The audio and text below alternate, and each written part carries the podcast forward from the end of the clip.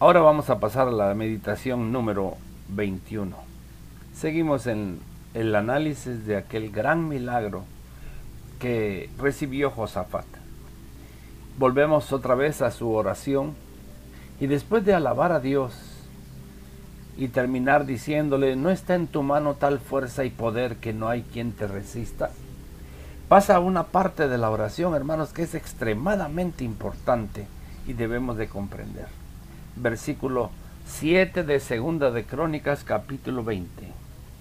Segunda de Crónicas, capítulo 20, versículo 7. Esta es parte de la oración del rey con todo su pueblo a nuestro Dios. Y le dice, Dios nuestro, ¿no echaste tú los moradores de esta tierra delante de tu pueblo, Israel, y la diste a la descendencia de Abraham, tu amigo, para siempre?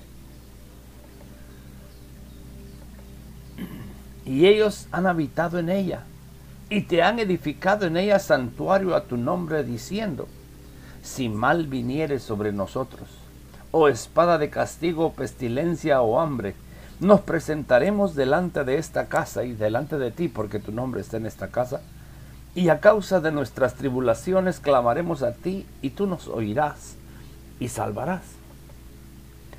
Ahora pues he aquí los hijos de Amón y de Moab, los del monte de Seir, a cuya tierra no quisiste que pasase Israel cuando venía de la tierra de Egipto, sino que se apartase de ellos y no los destruyese. He aquí ellos nos dan el pago, viniendo a arrojarnos de la heredad que tú nos diste en posesión. Mis amados hermanos, algo que debe de estar eh, clara en nuestra mente es la palabra de Dios. El rey Josafat, hermanos, empieza eh, o hace de esa parte de la oración una obra maestra. Porque empieza a recordar cosas que Dios había hecho, que, que Dios había dejado plasmado en sus sagradas escrituras desde mucho tiempo antes que él naciese. El que Dios había echado a los moradores de la tierra donde ellos vivían y que Dios se le había dado a Abraham, su amigo para siempre.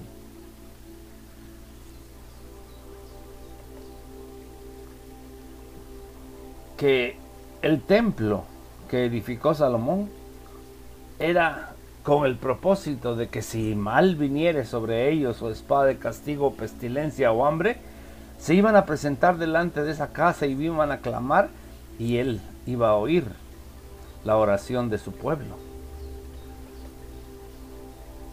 Y que los hijos de Amón y Moab, por ser descendientes del justo Lot, fueron tribus a las que no les dio permiso de atacar ni de quitarles sus tierras cuando ellos venían de conquistadores. ¿De dónde se sacó todo esto, Josafat? Hermanos, lo hizo de la palabra de Dios. Era un hombre que conocía lo que nosotros ahora llamamos Biblia, solo que en aquel tiempo solo existían eh, pocos libros. No se había completado la revelación que ahora nosotros tenemos en nuestras manos. La palabra nos enseña, hermanos, que el pueblo perece, el pueblo de Dios perece porque le faltó conocimiento. Es importantísimo, hermanos, que cuando nosotros enfrentamos una batalla espiritual, tengamos base bíblica, tengamos conocimiento de la palabra de Dios para clamar a nuestro Dios en base a su palabra. Como hemos dicho en otras ocasiones, Dios solo se ha comprometido con nosotros a apresurar su palabra para que se cumpla. Si no está escrito, si no está prometido, si no está ofrecido, Dios no está obligado a darnos lo que le pidamos. Por eso, hermanos, es importantísimo tener palabra de Dios en nosotros. O como decía el apóstol, la palabra de Cristo mora en abundancia en vosotros. Porque así como Jesús fue tentado, nosotros lo seremos tentados en cada batalla de fe que vivamos.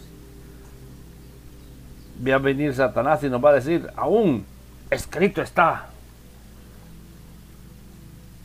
Y si nosotros no tenemos palabra de Dios abundante en nosotros, nos la vamos a creer y vamos a perder toda nuestra fe, todo nuestro argumento, todo nuestro anhelo, porque habremos entendido de que escrito está, ¿verdad? Porque no sabíamos la contraparte. Déjeme le cuento algo que me pasó personalmente.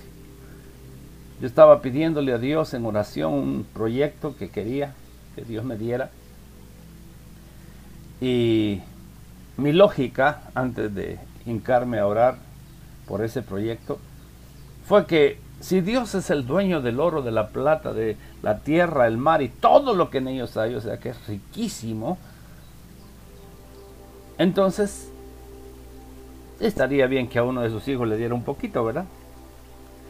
Pero estaba orando, hermanos, con esa lógica, tú, tú lo tienes todo, tú eres rico, regálame un poquito. Cuando de repente se me vino un versículo a la mente, y el versículo decía, siendo rico, se hizo pobre. Cuando escuché aquel, ah, cuando recordé aquel versículo, hermanos, todo mi argumento se me vino al suelo y ya no pude seguir orando. Porque, según yo, Dios me estaba diciendo de que si él, habiendo sido, eh, su hijo, habiendo sido rico, se había hecho pobre, a mí me estaba diciendo que yo tenía que ser pobre y por consiguiente no tenía que darme el proyecto que yo le estaba pidiendo. Lo divertido para mí, hermanos, y que hizo memorable este, eh, esta ocasión, es que de repente, días después, encontré el versículo en la Biblia el que yo había dicho de memoria, ¿verdad? O, sea, el que había venido a mi memoria, siendo rico se hizo pobre, y leí la segunda parte. Siendo rico se hizo pobre para que con su pobreza nosotros fuésemos enriquecidos. Hermano, si yo me hubiera sabido la segunda mitad del versículo, jamás me hubiera levantado de oración. Jamás hubiera terminado mi oración completamente decepcionado y sin fe. Hubiera seguido orando, pero no conocía la otra parte. Así que mis amados hermanos, conocer la palabra de Dios, confiarnos, apoyarnos en la palabra de Dios en nuestras batallas de fe es extremadamente importante. Que Dios bendiga su palabra en sus corazones, amados. Pasa a vosotros.